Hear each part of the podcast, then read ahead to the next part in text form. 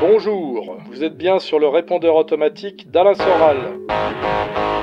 Je ne prends ni les injures ni les appels masqués. Laissez votre message après le signal sonore. On verra si on vous répond.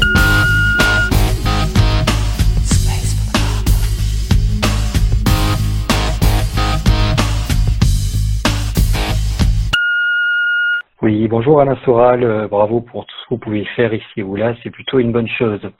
Je me permets donc euh, de vous appeler, donc de vous laisser un message sur euh, ce répondeur pour savoir quel est votre avis globalement sur les jeux télé en France et notamment sur l'influence qu'elle peut avoir sur les téléspectateurs qui la regardent. Tout simplement, voilà ma question. Merci. Bon, alors les jeux télévisés, je regarde pas tellement. Je regardais plus quand j'étais gamin euh, les chiffres et des lettres euh, ou le mot le plus long. J'ai regardé un peu là récemment, vraiment pour me faire une idée, et il me semble qu'il y a une évolution qui est assez caractéristique. On va dire que ça serait une évolution à l'américaine. D'ailleurs, souvent parce que les jeux télévisés, je crois en France, sont plus ou moins copiés sur des jeux télévisés américains. Hein, il y a beaucoup, euh, on emprunte beaucoup de d'émissions, on copie beaucoup d'émissions en France sur des émissions américaines, il me semble. Mais si on veut voir dans les grandes lignes, dans le temps, euh, les, jeux télévisés avaient une vocation profondément éducative. Hein, des chiffres et des lettres, le mot le plus long, c'était pour euh, pousser les gens à maîtriser la langue française, à maîtriser les, maths. Et on se rappelle bien que la grammaire, l'orthographe et, les mathématiques, c'était vraiment les deux mamelles de l'enseignement républicain à, l'ancienne pour les masses, quoi. Hein. Donc c'était euh, vertu pédagogique et la télé au service de l'éducation. Aujourd'hui, quand je regarde les émissions, c'est beaucoup plus axé sur ce que Warhol appelait la, minute de célébrité, c'est-à-dire ça flatte le narcissisme des gens pour leur euh, les pousser dans ce moment de visibilité télévisuelle à jouer un peu les, les, les stars, les artistes, c'est-à-dire à faire les malins, à se montrer. Et on est, on est passé de jeux télévisés éducatifs à des jeux télévisés narcissiques. Donc c'est évidemment une, une régression. Euh, hein, on est, je pense que quand j'ai dit ça, j'ai à peu près tout dit. Euh, là, de, plus en plus, on flatte les égaux, on pousse les gens à se mettre en avant. Il y a une dimension d'exubérance et de vulgarité évidente. Et la, dimension éducative, effectivement, est, beaucoup, beaucoup en retrait. Bien que là, j'ai vu une émission qui se mettait en, ligne, euh, qui était sur la logique. Hein, qui était, alors, je sais pas, de temps en temps, il y a un petit, un petit sursaut comme ça. Euh, mais bon, la tendance générale, c'est de l'éducatif au narcissique. Hein, voilà. Oui, bonjour. Euh, j'avais une question concernant euh, la consommation de médicaments comme les antidépresseurs et les anxiolytiques en France. Et je voulais savoir pour quelles raisons en France on était les premiers consommateurs de ce type de médicaments donc qui servent à traiter la, la dépression, le stress, l'anxiété, et ce depuis longtemps. Hein, ça date pas seulement de ces dernières années de la détérioration de la question sociale, ça date d'il y a très longtemps. Et je voulais savoir pourquoi euh, on était les premiers consommateurs de ce type de médicaments en Europe et des premiers consommateurs dans le monde. Voilà, j'aurais voulu avoir la, votre analyse sur la question. Euh, oui, c'est effectivement c'est un constat objectif. On est, je crois, les plus gros consommateurs d'antidépresseurs du monde. Alors, il y a sans doute plusieurs euh, explications. Hein, J'insiste, euh, il y a rarement une cause unique. Il y a souvent plusieurs causes et c'est pas les causes s'excluent pas les unes des autres. Hein. Souvent elles se combinent. Donc euh, euh, on peut appuyer sur une cause sans pour autant en nier une autre. Et c'est pas ça. C'est pour les gens qui ont tendance à, une tendance au monodéterminisme exclusif. C'est-à-dire quand vous leur quand ils ont compris qu'il y avait une cause à un phénomène, ils nient toutes les autres. en général, c'est des phénomènes complexes et il faut articuler. Donc là, j'incite les gens à, à faire ce travail.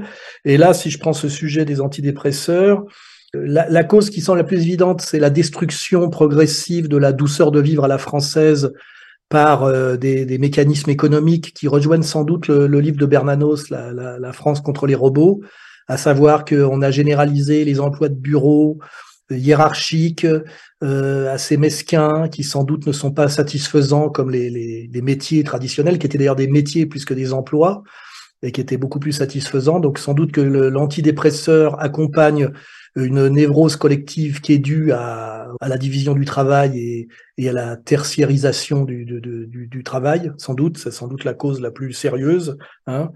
Euh, après, il peut y avoir une autre cause, c'est que c'est la sécurité sociale et les effets pervers que ça a. C'est-à-dire comme la France a un système médical très social, très généreux, sans doute que le lobby pharmaceutique se sert de cette générosité de l'État pour pousser à la consommation, et notamment dans les médicaments qui n'ont pas de fonction de, curative immédiate, hein, puisque c'est pas des médicaments pour gérer des, des maladies euh, très, euh, enfin, je veux dire très visibles comme la rougeole ou la grippe.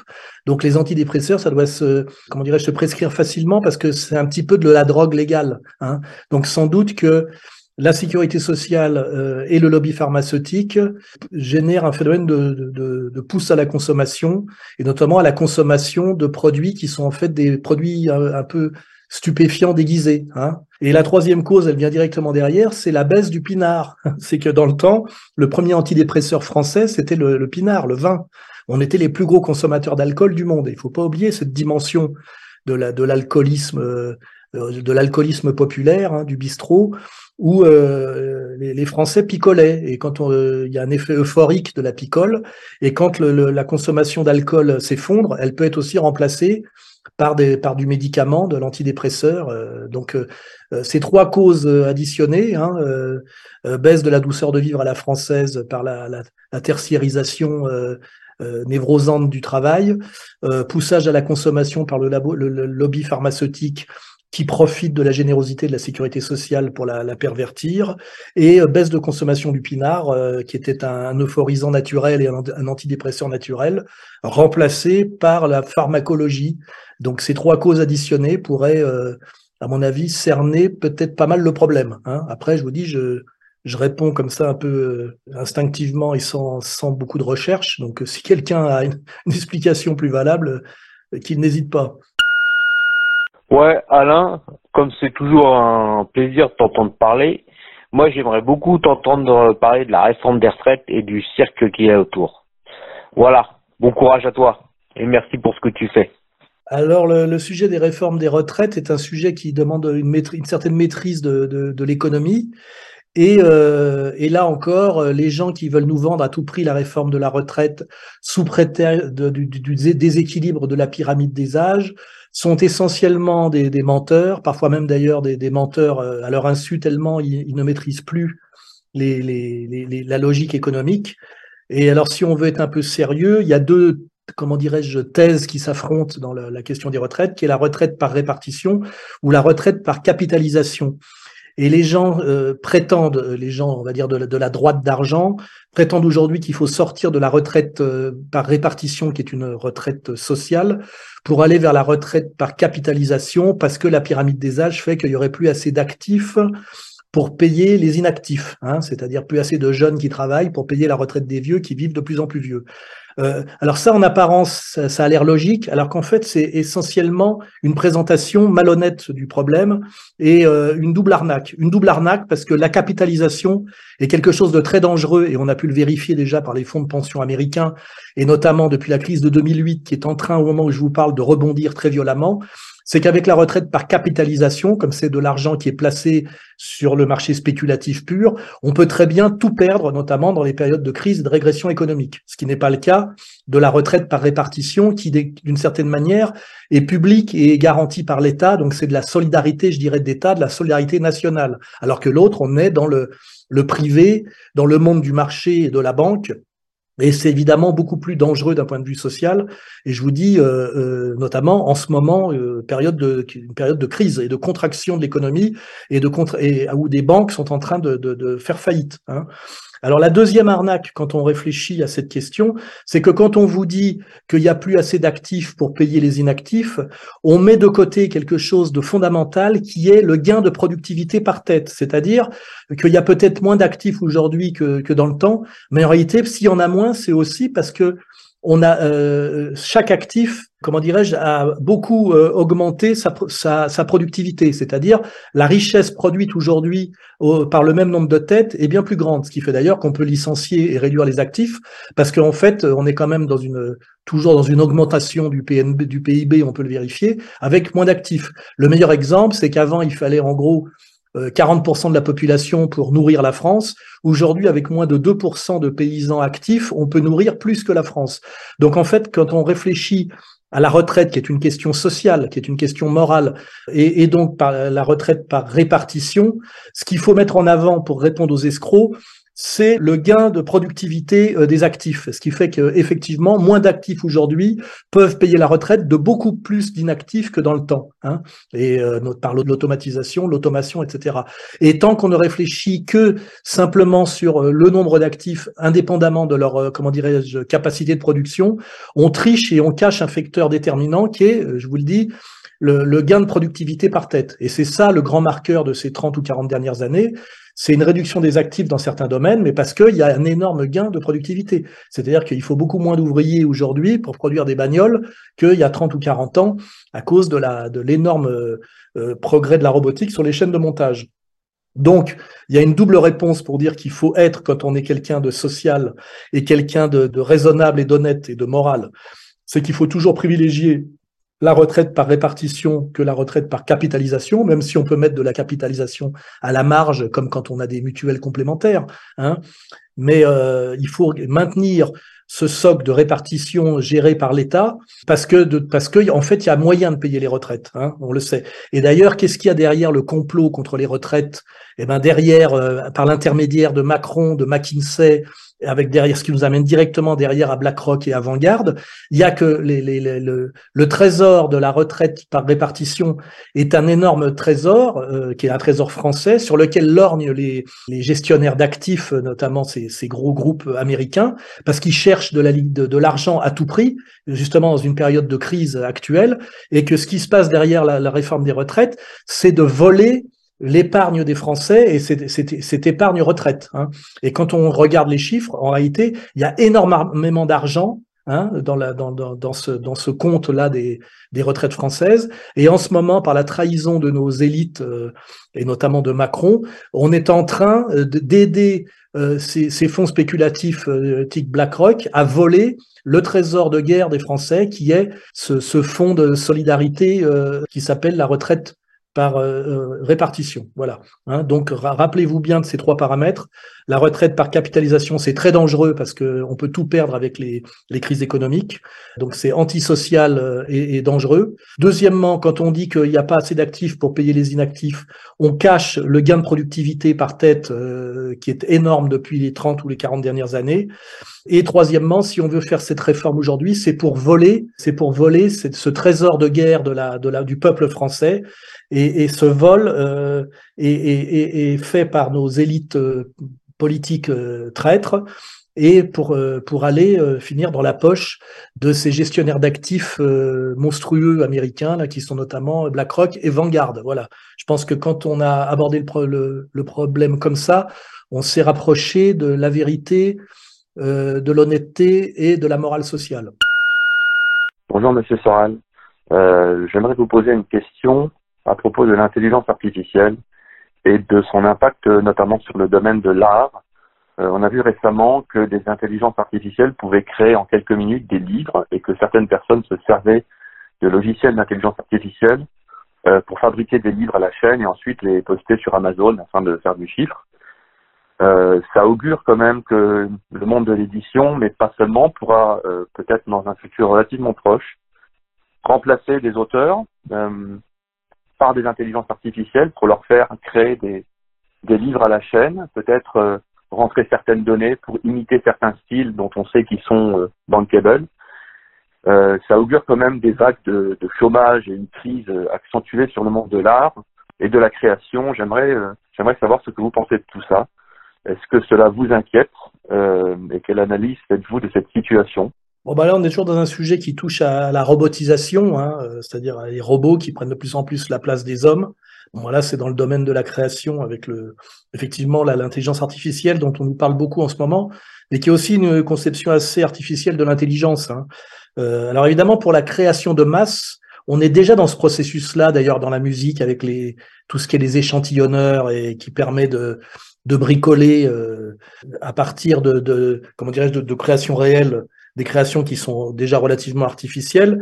Mais après, il y a le problème du grand écart qu'il y a entre la, création de masse. Alors évidemment, sans doute que pour la, création de masse, cette, cette robotisation, hein, parce que c'est de la robotisation, pourrait effectivement prendre des parts de marché, mais je pense pas que ça puisse toucher à, la question du génie créatif.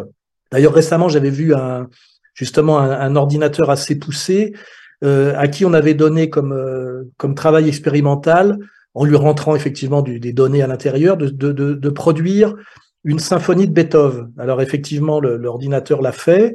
Euh, C'était une émission de télé hein, que j'ai regardée. Donc on, écoute cette symphonie de Beethoven, donc on reconnaît que c'est du Beethoven, et en même temps c'est de la merde. Et, comment dirais-je les, critiques qui écoutent cette symphonie de Beethoven. Alors on, on leur présente ça comme une symphonie qu'on aurait redécouverte, ou ils disent tous qu'ils sentent que c'est du Beethoven, mais que c'est de la merde, quoi, que c'est mauvais, quoi, qu'il n'y a pas le il n'y a pas d'étonnement, il n'y a pas de génie, euh, que c'est voilà, c'est du Beethoven au maître, quoi. Hein. Comme il y a de la musique au maître, euh, ça existe déjà hein, la musique au maître, hein. la musac, la musique d'ascenseur. Euh.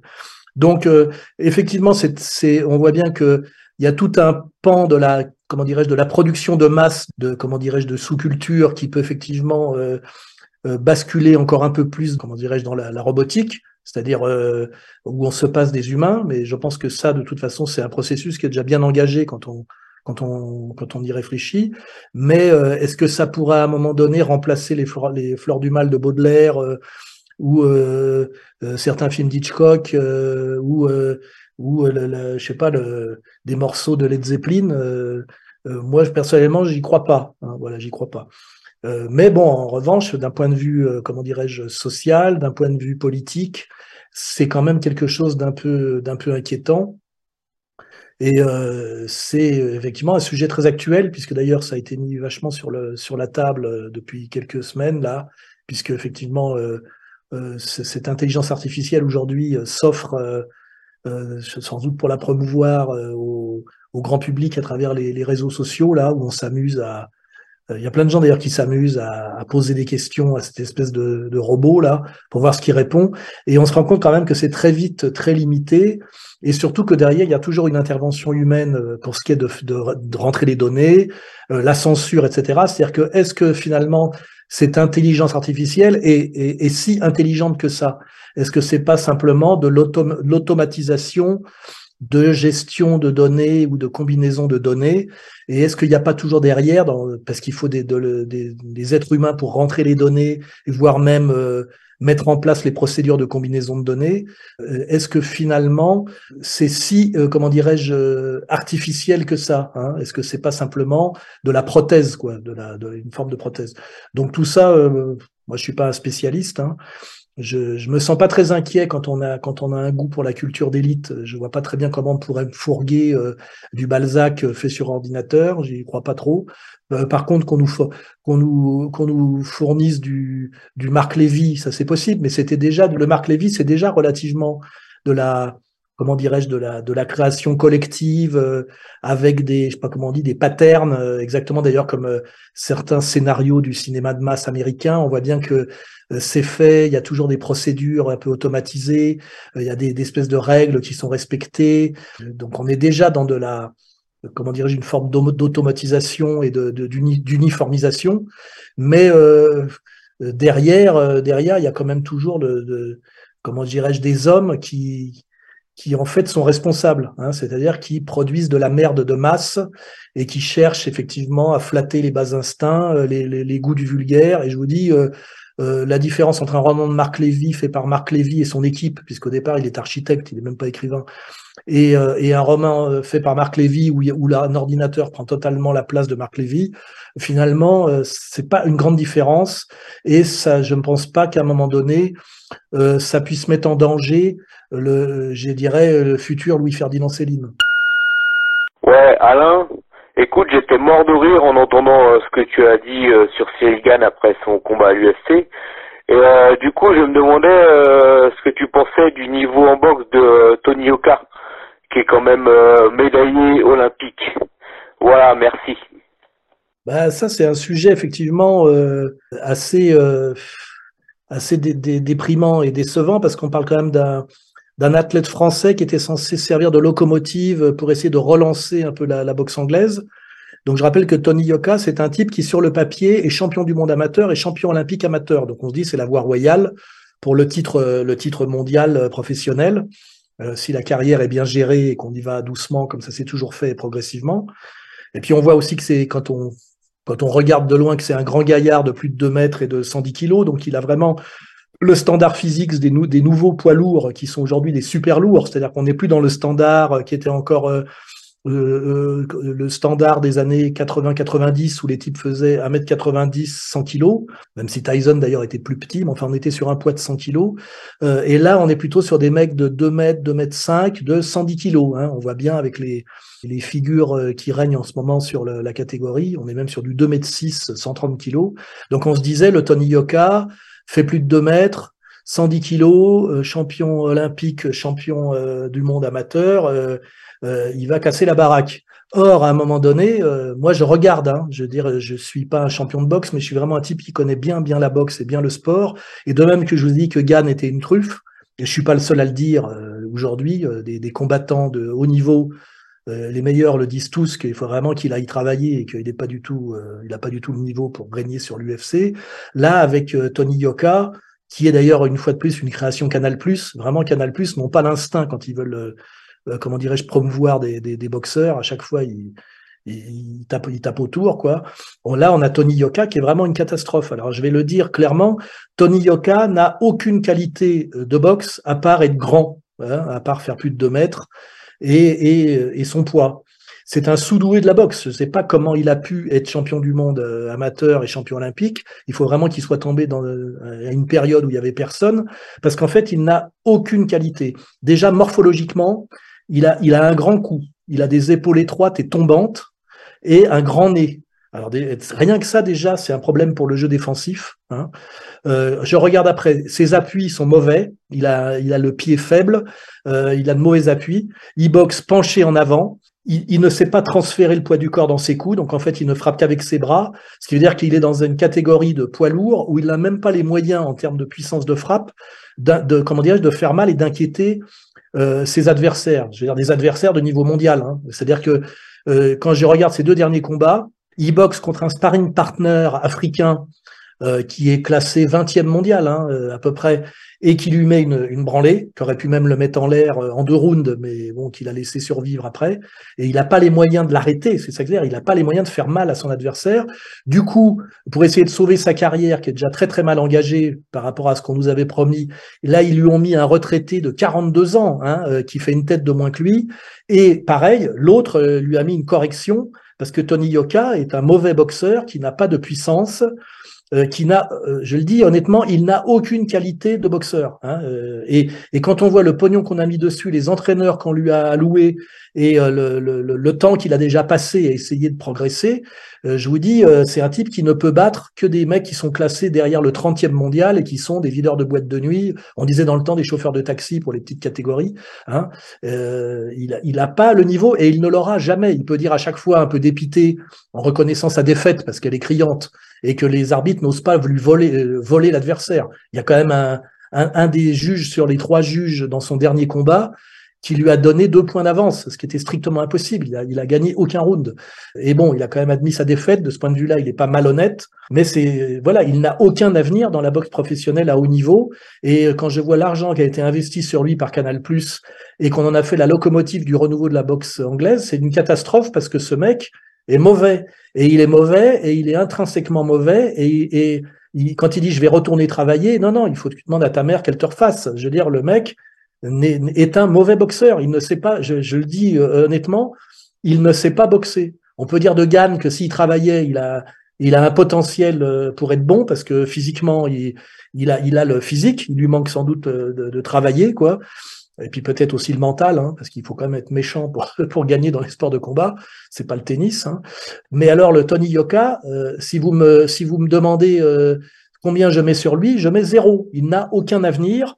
Et, et, la seule chose qu'il peut gagner, mais de toute façon c'est pas pour ça qu'il été programmé, c'est être champion d'Europe euh, en, en, en, se servant de Canal Plus pour magouiller un peu et en battant un Polonais ou un Belge, voilà, qui ferait 10 kilos de moins que lui et une tête de moins et qui aurait le niveau effectivement euh, champion de le champion poids lourd de Belgique ou de, de je sais pas où de Lituanie, il peut peut-être arriver à gagner en plus euh, au point quoi. Hein, je veux dire, mais donc son maximum, c'est champion d'Europe, un peu dans un combat un peu, un peu bidon.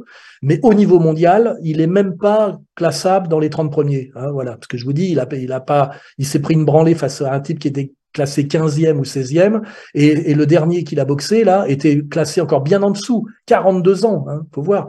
Et il a pris une raclée même au niveau du cardio, c'est ça qui est incroyable. Il a même pas été capable de, au moins à la touche et en bougeant et avec la fréquence des coups, d'épuiser un, un boxeur de 42 ans. Euh, qui était venu comme ça, d'ailleurs, les mains dans les poches, souriant, décontracté, comme s'il venait faire, faire du sparring. C'est-à-dire qu'en fait, les boxeurs d'un vrai niveau en poids lourd au niveau mondial savent que Tony Yoka est un tocard et sont tous d'accord pour le prendre en rigolant. C'est-à-dire, il ne fait peur, il n'impressionne personne et surtout, ça se voit, c'est qu'il n'a pas la puissance intrinsèque pour arrêter un, boxeur poids lourd de, de niveau respectable qui lui rentre dedans.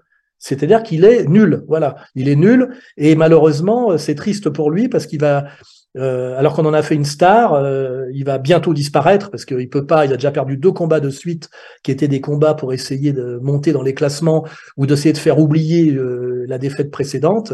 Et là, le, à la fin, il dit je vous remercie, il se fait siffler, je vais retourner travailler. À un moment donné, non, c'est pas retourner travailler, tu n'es, tu seras jamais boxeur. Essaye, je sais pas, de te mettre au basket ou ou euh, je sais pas, ouvre un, ouvre un commerce. Euh, mais, mais voilà, Tony Yoka n'a aucun avenir. Voilà, et il, est, il est un mauvais boxeur. Euh, c'est même pas pour ceux qui se rappellent des vieilles histoires de boxe, Primo Carnera était meilleur que lui, quoi. Voilà, des, des, des, mecs fabriqués et qui n'avaient pas le, le niveau. voilà, on peut penser, pour ceux qui connaissent pas les films sur la boxe, c'est d'ailleurs une histoire, euh, le film existe à partir d'une histoire réelle, hein, c'est Primo Carnera, voilà, le soi-disant boxeur, le grand boxeur poids lourd du, du, régime fasciste mussolinien, qui était en plus, quand on regarde ses combats, parce qu'on a beaucoup dit que c'était une fabrication, eh ben, il était meilleur que Tony Yoka si on fait le parallèle avec, euh, avec l'époque. Hein, voilà. Donc, euh, je, je, le dis une fois de plus, je prends, je prends aucun risque en disant ça, et ceux qui ne comprennent pas ça, c'est qu'ils comprennent rien à la boxe. Tony Yoka, malheureusement, je, je, je vais pas, je vais pas vraiment être méchant parce qu'il a fait le combat, il est resté en face, il, à chaque fois il prend des raclés, mais c'est malheureusement, euh, malgré sa bonne volonté, malgré le pognon qu'il y a derrière, c'est un tocard. Et malheureusement, je dirais, c'est un peu un tocard à l'image de la France actuelle. Hein. C'est un peu, euh, il est à la, à la boxe que Macron est à la politique. Hein, est-ce que Canet est au cinéma grand spectacle Enfin voilà, on est en ce moment dans une période où tout ce qui est censé représenter la France euh, nous, nous dévalorise par rapport aux, euh, étrangers. Hein. Salut Alain, Christophe de Saint-Étienne. Euh, deux questions. que penses-tu du plan Calergie? Et deuxième question, pourquoi les écolos ont autant de pouvoir alors qu'ils perdent quasi toutes leurs élections? Voilà. Allez, bonne continuation à toi et courage. Force et honneur. Au revoir. Bah, le plan Calergie, j'en ai déjà parlé souvent. Hein. Euh, donc, qu'est-ce que je pense du plan Calergie Je vais le redire. C'est un truc qui existe réellement. D'ailleurs, il est, euh, Calergie est honoré à Bruxelles par une rue ou une place euh, à côté du, Parlement européen. Et c'est un type qui, dès les années, la fin des années 20, avait théorisé que pour que le nouvel ordre mondial s'accomplisse et que le gouvernement mondial arrive, parce que c'était une idée qui était là d'aider la Société des Nations, hein, qui a été d'ailleurs remise en cause par la montée des nationalismes, ce qu'on appelle les, les, les, fascismes, et sinon c'était déjà en place dès 1918, et qu'Allergie disait bien que l'avenir du monde, c'était une toute petite minorité d'élites qui dominait une masse, et pour que ce soit possible, donc on est très loin de la démocratie, hein, c'est la démocratie inversée, hein, euh, il fallait en fait que ces élites soient un mix c'est-à-dire un mix, je dirais, euh, euh, que, que, que, ça fusionne comme fusionnaient les, les, les familles royales du temps des, anciens régimes euh, européens, qu'il fallait mixer euh, le, le, reste d'aristocratie européenne avec les élites juives euh, actuelles, hein, les métis, c'était un métissage par le haut là, et, et que cette nouvelle caste régnante judéo-aristocratique devait régner pour que ça se passe bien sur un, aréopage de, de d'ilotes qui devaient être des métissés du bas, c'est-à-dire euh, ce qu'on voit actuellement avec l'immigrationnisme, hein, euh, des gens qui euh, seraient métissés de toutes les races de prolétaires et de sous-prolétaires pour donner une espèce de masse informe et inculte sans, sans racines, donc sans passé, donc sans avenir, et que ça serait ça finalement l'avenir du nouvel ordre mondial et la continuation de possibilités de la domination du capital et de la bourgeoisie euh, la bourgeoisie du grand capital sur le reste de l'humanité. Ça s'appelle le plan Calergie. Effectivement, ça serait cette euh, nouvelle noblesse d'argent qui serait un, métissage du haut du reste d'aristocratie euh, chrétienne et d'élite juive euh, actuelle, on va dire bancaire, qui régnerait sur un monde de, de, de métis généralisé. Et on voit bien que ce projet n'est pas du tout délirant, il est en train de s'accomplir, il est la volonté des mondialistes, que ce soit à travers l'Union européenne ou à travers toutes les instances mondialistes, et ça explique pourquoi, de manière assez, euh, je dirais, aberrante, quand on on pense au comment dirais-je au bien commun hein, et à l'intérêt général. Pourquoi euh, pourquoi les migrants euh, Pourquoi ce métissage forcé Pourquoi ces publicités systématiques pour les, couples mixtes Pourquoi cette destruction des fiertés nationales systématiques Et pourquoi euh, en haut ces comment dirais-je théoriciens de l'hyperclasse hein, et ces gens qui nous qui promeuvent d'ailleurs par par les moyens des médias de masse, cette espèce de d'hyperclasse hors sol, effectivement, qui est bien souvent, quand on regarde, un mélange de, des, élites juives mondiales et du reste des anciennes élites euh, aristocratiques euh, chrétiennes. Hein. Euh, voilà, donc donc le plan Calergie existe, il est en train de s'accomplir et, euh, et pour ceux qui et il est accessible. Hein, c'est des écrits qui datent de 1927. Donc j'incite les gens qui pensent qu'il y a quelque chose de louche dans le, projet mondialiste et le processus mondialiste, je les incite à, s'instruire et notamment sur Internet en tapant Calergie, euh, plan Calergie, et ils verront que tout ça n'est pas du complotisme, hein, mais c'est du projet. Alors après la deuxième euh, partie de la question, c'est pourquoi les, écolos sont autant à la mode? Ben Parce que dans une période de, de, crise euh, du capital, qui est en général une crise de la surproduction et une crise des débouchés et ce qu'on appelle aussi la baisse tendancielle du taux de profit, euh, l'écologie, qui est un souci légitime des populations des pays très développés, puisqu'effectivement il y a la question de la pollution, hein, c'est légitime d'avoir des, de se soucier d'écologie, eh ben on se sert de ce souci et de cette sensibilité écologique pour habiller, je dirais, d'écologie euh, la régression, euh, la régression économique et sociale, et on nous fait, comment dirais-je, on, on, habille euh, la, crise et un certain effondrement économique de volonté de décroissance, avec derrière la question de la de l'empreinte carbone, voilà toutes ces, je dirais, toutes ces conneries hein, qui, quand on étudie, sont en général des que des, des vérités inversées. Hein, c'est, le carbone, c'est la vie, c'est pas la mort. Hein. Et, et, et, comme ça, je, voilà, on a les, on a les deux, comment dirais-je, les, deux mamelles. Hein. On a une élite menteuse, euh, un peuple abruti euh, qui est inquiet forcément un peu de, de, de, d'un monde qui se dénature à tous les niveaux et à qui on vend effectivement l'écologie pour cacher en fait euh, de la régression sociale, du contrôle aussi, bien sûr, hein, du contrôle. On pourrait creuser, euh, c'est au nom de l'écologie, effectivement, que on, va avoir bientôt un passeport carbone, on va être limité dans notre capacité de déplacement, de consommation, etc., etc. Donc, les écologistes en haut sont des escrocs et des traîtres qui sont des agents du nouvel ordre mondial, et en bas, ce sont plutôt des idiots utiles, effectivement, qu'on manipule. Hein, c'est souvent ça le, le, le, pouvoir pervers politique, c'est de manipuler euh, l'instinct en général de bon sens euh, généreux et légitime euh, des masses. Hein. voilà, on, manipule et finalement, bah, c'est ce qu'on appelle l'écologie de marché. Hein. c'est en général, on retourne la chose en son contraire. Hein. c'est le meilleur moyen de de dominer, c'est celui-là. Hein. c'est d'aller voir quelle est la sensibilité du peuple, de faire croire qu'au qu'on comment qu'on accompagne cette sensibilité euh, et en réalité derrière euh, on fait le contraire hein, voilà. Donc planque allergie plus euh, écologie et ben vous voyez que c'est un peu les deux mamelles de la comment dirais-je du, de la domination mondiale et du, du plan et du process de, de domination mondialiste. Bonjour Monsieur Soral, je vous remercie pour tout ce que vous faites déjà, et puis je voulais vous parler de la liberté d'expression, en Russie notamment. Ça fait des années qu'on dit qu'on n'a pas le droit de manifester en Russie. Moi, je n'en sais pas grand-chose et j'aurais voulu avoir votre, opinion là-dessus, sur les manifestations et puis voilà, sur la liberté d'expression en général. Merci et puis bonne continuation. Bah, la liberté d'expression, ça, ça, participe du package des, des droits de l'homme et c'est globalement, quand on a une réflexion euh, poussée, une escroquerie. Hein. Euh, en réalité, il n'y a pas de liberté d'expression.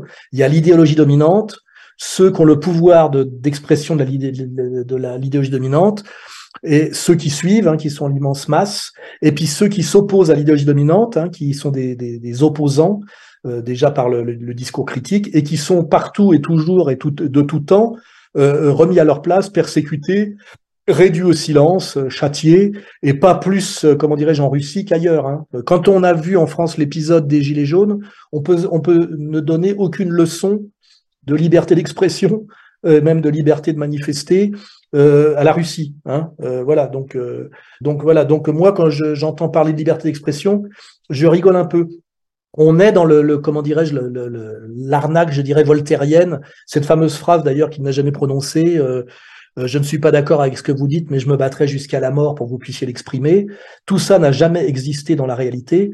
On est toujours dans des rapports de pouvoir, et quand l'expression, c'est-à-dire l'expression critique de votre ennemi, prend, marque trop de points, euh, et ben en général le pouvoir s'arrange pour euh, pour pour vous faire taire. C'est pas pour rien que moi qui comment dirais-je, qui me réclame d'un discours critique euh, qui, qui est assez, comment dirais-je, pertinent, puisqu'on a le recul pour le vérifier, mon, ma liberté d'expression a été réduite systématiquement dans le pays de la liberté d'expression, le pays de la, de la Révolution française. Je rappelle que je suis interdit de médias c'est-à-dire que je suis systématiquement critiqué et diffamé par les médias sans que même l'idée, seulement l'idée de m'inviter pour que je puisse répondre ne vienne à l'esprit de personne. Là, il y a un travail de, pavlovisme qui fait que même les gens ont intégré qu'il était normal qu'on puisse me diffamer, m'insulter, euh, sans jamais me donner la parole. Vous voyez, comme quoi la liberté d'expression, les gens eux-mêmes, euh, quand on les dresse bien, admettent qu'il y a des gens à qui il n'est pas tolérable de donner la liberté d'expression, bien parce que bien qu'il n'y ait pas de délit d'opinion euh, dans la belle démocratie française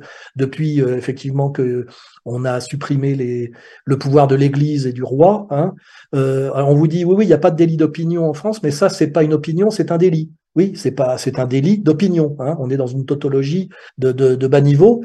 Et, et donc, euh, euh, les gens qui se battent pour la, liberté d'expression, euh, à mon avis, sont en général soit des abrutis, soit des escrocs. Hein. Je penserais à des mecs comme Bricmont. Moi, je me bats pas pour la liberté d'expression. Je me bats pour la vérité ou au moins l'exactitude. Et je vois pas pourquoi je me battrais pour défendre et aider quelqu'un à s'exprimer si j'estime qu'il dit que des conneries et des choses parfaitement immorales et dangereuses. Vous voyez, de ce point de vue-là, je c'est pas au nom de la liberté d'expression que je voudrais que Renoir puisse s'exprimer c'est, c'est, ça va bien au-delà. Parce que si je pense qu'il dit n'importe quoi, je vois pas pourquoi je me battrais pour que les dingues puissent euh, encombrer l'espace public de leur dinguerie. Euh, bah, je suis pas pour leur persécution spécialement, mais les gens qui vous disent je défends Bricmont, euh, non, je défends, excusez-moi, Renoir euh, au nom de la liberté d'expression. Je dis Renoir pour pas dire Forisson. C'est qu'en général il y a quelque chose de caché derrière. Hein, voilà.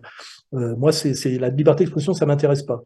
Le bien public, ça m'intéresse, le bien commun, ça m'intéresse, la recherche de la vérité, ça m'intéresse, mais la défense de la liberté d'expression, c'est un peu pour moi du même niveau d'arnaque euh, que les droits de l'homme. Hein. Donc, euh, donc euh, moi, quand je regarde Poutine, j'en ai rien à foutre de voir ce qu'il fait par rapport à la liberté d'expression. Ce que je regarde, c'est ce qu'il fait par rapport au bien de son pays et du, et du, peuple de son pays. Et je le compare euh, notamment bah, à ceux qui étaient là avant lui. Euh, c'est-à-dire que quand je compare le travail qu'a fait Poutine par rapport à ce qu'a fait Elstine ou Gorbatchev, je me dis que ça mérite pour essayer de redresser le pays et faire remonter le niveau de sa population, de sacrifier un peu la liberté d'expression en Russie. Et la liberté d'expression en Russie, c'est les ONG, c'est-à-dire c'est l'appareil de propagande médiatique euh, de l'Occident collectif, hein, c'est-à-dire derrière euh, le pouvoir euh, de, la CIA, de Soros et euh, ce, système de déstabilisation à travers les révolutions colorées qui essaye systématiquement de foutre en l'air des régimes qui essayent d'échapper, euh, comment dirais-je, au rouleau compresseur mondialiste, qui ne se fait pas, rappelez-vous du plan Calergie, pour le bien-être euh, des peuples, pour la conscience, l'intelligence, la vérité. Hein, voilà. Donc, moi, quand j'entends parler de liberté d'expression, comment dirais-je, j'ai tendance à sortir ma Kalachnikov. Bonjour Monsieur Soral, je voudrais savoir ce que vous pensez du potentiel euh, trucage euh, de, la Coupe du Monde euh, en faveur de l'Argentine. en tout cas, le, favoritisme dont ça a bénéficié l'Argentine par la FIFA ou le Qatar. Donc, j'aimerais savoir ce que vous en pensez. Merci. Bah pour une fois, une fois n'est pas coutume, j'en pense rien du tout. Je vois pas où est-ce qu'on aurait favorisé euh, particulièrement l'Argentine. Je vois pas. Euh, quand je vois la finale euh, Argentine-France, les Argentins jouaient un très très beau football collectif, puisque le, beau football c'est le football collectif. Le football français, par exemple, ce n'est qu'une succession d'exploits individuels, essentiellement Mbappé, Mais sur le plan collectif, l'équipe de France joue pas bien. Elle joue moins bien que le Maroc, elle joue moins bien que l'Angleterre, elle joue moins bien que la Croatie, etc., etc. Et je ne vois pas, quand je vois le match qu'a sorti l'Argentine, même si elle a démarré un peu faiblement, euh, quand elle est arrivée notamment à la, finale. C'était un football merveilleux. Et ça, je vois pas comment on a pu truquer. Je veux dire, euh, un beau match, c'est un beau match. Un collectif qui joue bien, c'est un collectif qui joue bien. Donc, je ne comprends pas où est-ce qu'il y aurait eu euh, un trucage, si tant est que c'est, comme compliqué hein, de truquer un mondial de football. Il y a tellement de paramètres, tellement de gens impliqués et tellement de gens qui, pourraient s'en plaindre que j'y crois pas trop. Hein, voilà. Et puis de toute façon, je vois pourquoi les Qataris auraient favorisé spécialement l'Argentine. Euh, franchement, là, je, je comprends même pas très bien la question. Hein, voilà. Euh, donc, euh, si c'était une équipe euh, étrange, si c'est le Qatar qui était arrivé en demi-finale, où on aurait pu se dire qu'il y a eu de la magouille, mais comme ils se sont fait sortir tout de suite comme pays organisateur et que ça, je ne vois pas où il y a eu où il y a eu trucage, euh, franchement, je vois pas. Alors peut-être je suis pas assez initié, mais l'Argentine méritait, méritait largement euh, euh, sa victoire. Quoi. Hein. C'était, c'est celle qui a développé le plus beau football, notamment lors de la finale. Bonjour Monsieur Soral, j'aimerais avoir votre avis, s'il vous plaît. Y a-t-il un lien entre l'extrême gauche et le CRIF par l'intermédiaire du Grand Orient de France? Est-ce que le Grand Orient de France fait le lien entre l'extrême gauche et le CRIF? Il faut savoir que le Grand Orient de France, c'est les deux tiers des commissaires de police, la moitié des procureurs, la Caisse des dépôts et consignations, les associations LGBT, les médias, la presse, l'éducation nationale, le Conseil d'État, le Conseil constitutionnel et, tous nos gouvernements. euh, depuis peut-être euh, le deuxième euh, quinquennat de Chirac où il n'avait pas trop les, facultés. en tout cas, Hollande, c'est sûr. donc on a, on a l'impression que tout est verrouillé. Merci pour ce que vous faites. Là, c'est typiquement la question dans laquelle il y a déjà la réponse. Visiblement, le type, il en sait plus que moi. Alors, moi, ce, que, ce dont je peux parler, c'est ce que je connais. Euh, évidemment que le Grand Orient de France, euh, la haute main sur la, toute la politique de gauche, en tout cas, euh, c'est une évidence. Tous les types de gauche, notamment les cadres du Parti socialiste, euh, sont membres du Grand Orient, y compris Mélenchon, hein, euh, euh, et le Grand Orient règne sur la gauche française depuis des décennies et des décennies. D'ailleurs, les, les, les, les, maçons se vantent régulièrement, c'est eux qui par les planches font les lois. Tout, toute le, comment dirais-je, l'évolution idéologique de la France à travers des lois, que ce soit la parité, etc., sont le résultat de planches de, de, de, maçonniques. Et c'est même pas, c'est une évidence. Hein. D'ailleurs, Contrairement à ce que disent certains qui disent un peu tout et n'importe quoi, il n'y a aucun risque en France à critiquer la franc-maçonnerie. Hein. Vous risquez, vous risquez même pas de procès, puisqu'il est, il est une évidence que la démocratie française, c'est pas le pouvoir du peuple, c'est le pouvoir des loges. Hein. C'est voilà, on peut le dire sans aucun problème. Alors sous l'ancien régime, c'était le pouvoir de l'Église et de la noblesse. Eh ben, aujourd'hui, c'est le pouvoir euh, des, des, des, banques et des loges. Hein. Euh, voilà. Euh, ça, risque rien. Alors après, sur le gauchisme lui-même, il y a une médiation qu'il faut pas oublier. Le gauchisme, c'est essentiellement les jeunes. Il faut pas oublier, c'est les lycéens et les étudiants. Et la médiation, je dirais, entre le, le pouvoir, et notamment le pouvoir du CRIF, hein, parce qu'on voit bien que le dîner du CRIF, c'est quand même le sommet du pouvoir, puisque c'est un dîner annuel où les, des gens qui appartiennent à une, une association, une nébuleuse d'associations communautaires représentant moins de 1% de la population française, dictent dicte sa loi, ses, volontés euh, et ses, anathèmes à tous les corps constitués français qui viennent se prosterner. Donc il y a mais pareil, il y a même plus de discussion sur effectivement où est le pouvoir en France. Il y a le dîner du CRIF, hein, voilà. Et alors pour faire le lien entre le, le pouvoir du CRIF, euh, les, le Grand Orient de France et le gauchiste, c'est-à-dire les étudiants et les lycéens, là il y a une médiation qui manque, qui sont les réseaux trotskistes qui ont la haute main sur euh, les, les associations de jeunesse politisée à gauche française depuis des décennies et des décennies.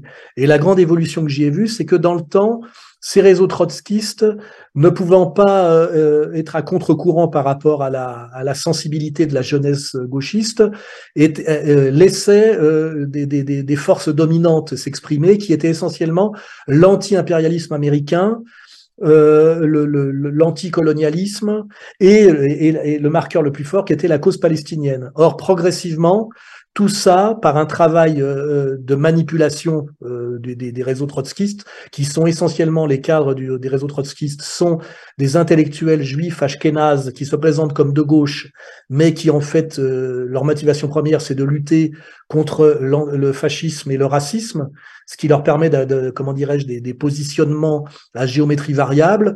Et il a suffi à un moment donné d'accoupler, par exemple, l'antisionisme, c'est-à-dire le soutien à la cause palestinienne, à l'antisémitisme, pour disqualifier en fait tout l'antisionisme, je dirais, qui échappait au réseau trotskiste, donc à ces élites euh, euh, juives ashkénazes de gauche. Et, l'évolution que j'ai vue, moi, depuis 30 ans, puisque je connais les milieux étudiants depuis la fin des années 70, c'est qu'avant, les milieux gauchistes étudiants étaient, je vous dis, très anti-impérialistes américains et, et, très, très pro-palestiniens, et qu'aujourd'hui, c'est exactement l'inverse.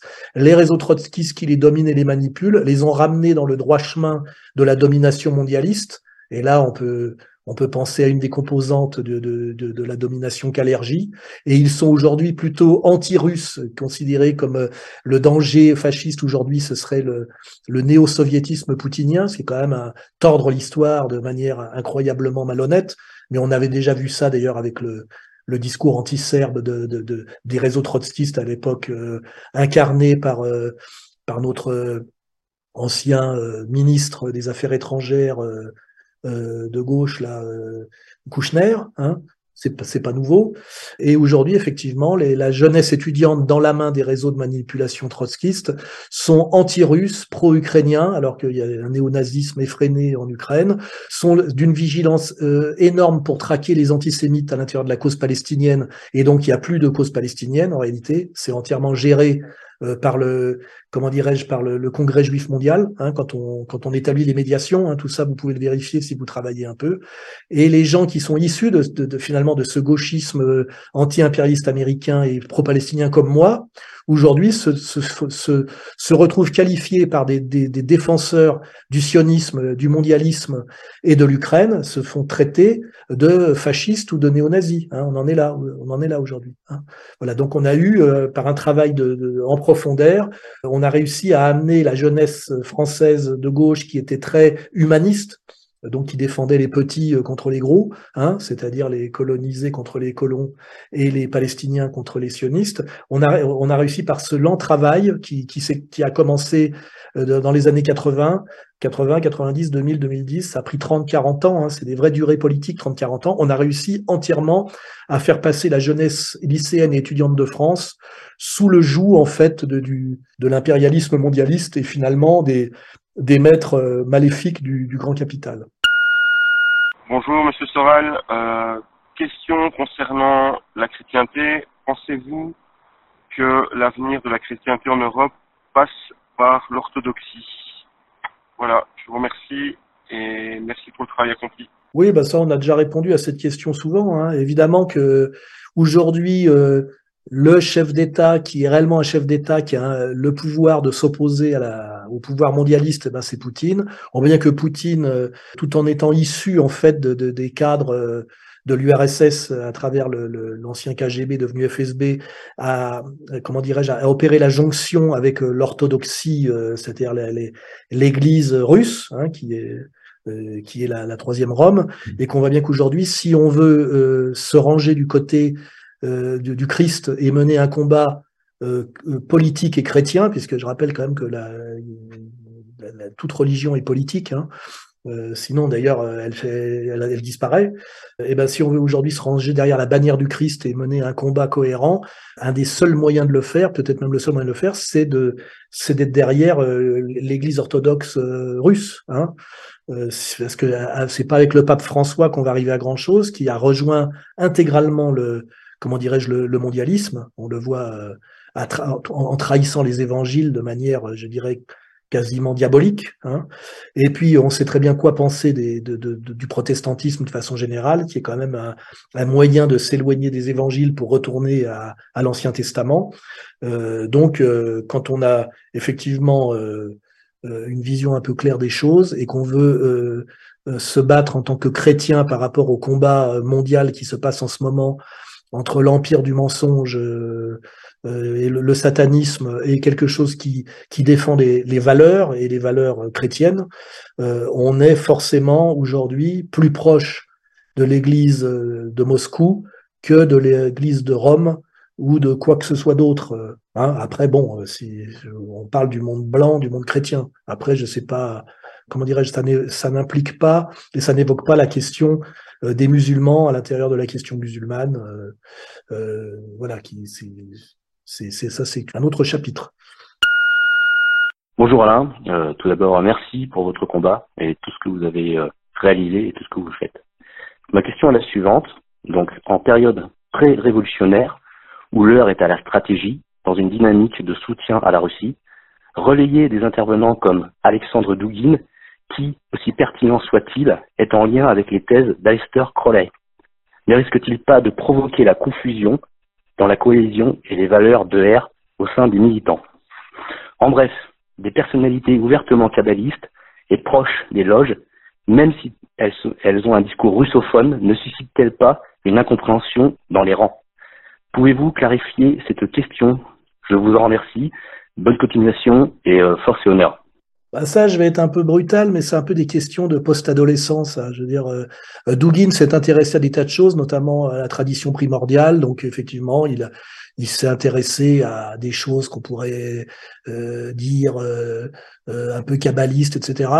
bon, c'était d'ailleurs ça souvent il y a 20 ans, donc on oublie que les gens ont une trajectoire et que on essentialise souvent. Donc déjà, c'est le Dugin d'il y a 20 ans n'est pas le Dugin d'aujourd'hui. Moi, ce que je vois, c'est ce que fait Dugin actuellement, avec qui il travaille, les risques qu'il court. Sa fille a quand même été assassinée. Et quand on me dit que ça pourrait jeter la confusion chez les militants de R, euh, pour des gens qui essaient de diaboliser des personnages qui, eux, font quelque chose à travers Alistair Crowley, qui est quand même un, guignol, hein, c'est quand même un comique, Alistair Crowley. Hein, c'est du satanisme de guignol, euh, parce que effectivement, euh, à, certains moments, il s'intéresse à des tas de choses, donc effectivement peut-être à la cabale, etc. Moi, je me dis que derrière ce genre d'anathème, euh, il y a souvent des cathos tradis qui sont politiquement très souvent totalement incohérents et, très très nuisibles à la comment dirais-je à la cause commune parce que incroyablement euh, comment dirais-je sectaire, euh, regardant toujours la, la paille qui est dans l'œil du, du, voisin et jamais la poutre qui est dans la leur. Et moi, ça me pose aucun problème de promouvoir relativement Douguin, d'ailleurs très très relativement. Je vois pas où ça crée de confusion à ER. Ou de façon, à ER, il y a des gens qui viennent de la gauche du travail et de la droite des valeurs. C'est-à-dire qu'ils peuvent se réclamer autant de Proudhon que de Guénon. Et ce qui compte à un moment donné, c'est pas le sectarisme exclusif de gens qui n'ont pas la légitimité pour demander des comptes à qui que ce soit, parce qu'ils n'ont rien prouvé, rien fait. Et euh, je veux dire, euh, en plus, les mouvements souvent auxquels ils sont rattachés sont des mouvements qui feraient mieux de balayer devant leur porte et de regarder euh, comment ils sont infiltrés et dévoyés par rapport à une période où ils étaient peut-être plus respectables. Hein. Je sais, je sais ce qu'il en est de la fraternité aujourd'hui et de son évolution. Je ne vais pas creuser plus. Donc, ce qui compte plutôt, c'est d'essayer de faire bloc de tendre la main, de faire une union sacrée contre l'ennemi commun. Euh, c'est un peu, vous savez, comme quand les, les gens rejoignaient De Gaulle euh, en 40 parce qu'il fallait quand même essayer de défendre ce qui pouvait être défendu. Et puis si à ce moment-là, il y avait des communistes et des, des, des, croix de feu et puis des, des maurassiens qui se crachaient à la gueule, euh, en disant que c'est on pouvait pas travailler ensemble, mais il se serait, il se serait rien passé quoi. Convergence minimum est nécessaire plutôt que de vous ériger en, toujours en petit torquemada pour empêcher euh, les, les, unions efficaces. Hein, voilà, moi, euh, moi qui, qui aurais le, comment dirais-je, le, le droit quelque part de, de, de, ce genre d'exigence, je ne me sens pas le droit de comment de jeter l'anathème comme comme le, comme certains le font. Donc je vous dis, euh, commencez déjà par balayer devant votre porte et essayez aussi d'avoir une conscience politique un peu plus adulte et un peu moins euh, un peu moins mystifiée, un peu moins mystifiante, et tout ira mieux. Voilà. Et je rappelle que ER, c'est égalité et réconciliation, gauche du travail, droite des valeurs. Et dans la gauche du travail et la droite des valeurs, on peut mettre, euh, on peut mettre beaucoup de choses, y compris dans la gauche du travail, et aussi dans la droite des valeurs. Et pourquoi pas euh, le travail de Dugin euh, en tant que, que type qui se pose euh, la question d'échapper à la modernité occidentale qu'il estime sataniste et qui va voir un peu ailleurs ce qu'on peut prendre, car une certaine période, en tant que chercheur et penseur, il a peut-être pu aller ouvrir certains livres, regarder certaines traditions, parce qu'il y a toujours cette idée de, de tradition contre la modernité. Et ce que je vois, c'est que la théorie qu'a produit Dugin, c'est le, le racisme, la, la, la, quatrième euh, dimension, ce qu'il appelle euh, euh, la quatrième dimension politique, là, je ne sais plus si c'est le terme exact, enfin comment euh, se sortir à la fois du libéralisme, du fascisme et du communisme, et que c'est un travail intéressant, que chaque fois que j'ai rencontré Dugin, c'est un homme charmant, très respectueux, et que et surtout qu'il a un certain âge et un certain CV. Et ce que je vois, c'est que ceux qui demandent des comptes, c'est là où ils n'ont pas compris ce que c'était que la droite des valeurs, sont très souvent des petits merdeux qui feraient mieux d'abord, comment dirais-je, de, se créer une légitimité par le travail et par la durée. Hein, c'est toujours les moins légitimes qui demandent le plus de comptes aux autres. Et ça, c'est quand même quelque part bien plus grave qu'Alistair Crowley, le cancer de mai 68, le cancer gauchiste, euh, le cancer, euh, le cancer, on va dire euh, boomer bobo, dont ces, ces jeunes qui se croient de droite et de, de la tradition sont en fait les purs produits. Hein, C'est-à-dire, on a, c'est en fait tout ça, c'est du, c'est du, c'est de l'enfant de 68 de droite. Mais en fait, de, ils n'ont de droite que le, le comment dirais-je, que l'apparence et la, la, la pellicule superficielle. Et profondément, ils ont toute l'arrogance en fait adolescente, radicale, euh, et qui en fait, est, en dernière instance, quand on, réfléchit bien, est au service de l'ennemi. Voilà. Je finirai là-dessus. C'est un peu brutal, mais euh, ça me paraît nécessaire.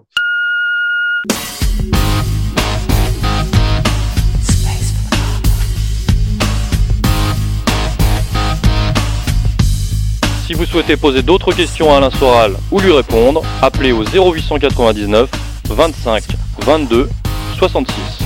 0899 25 22 66.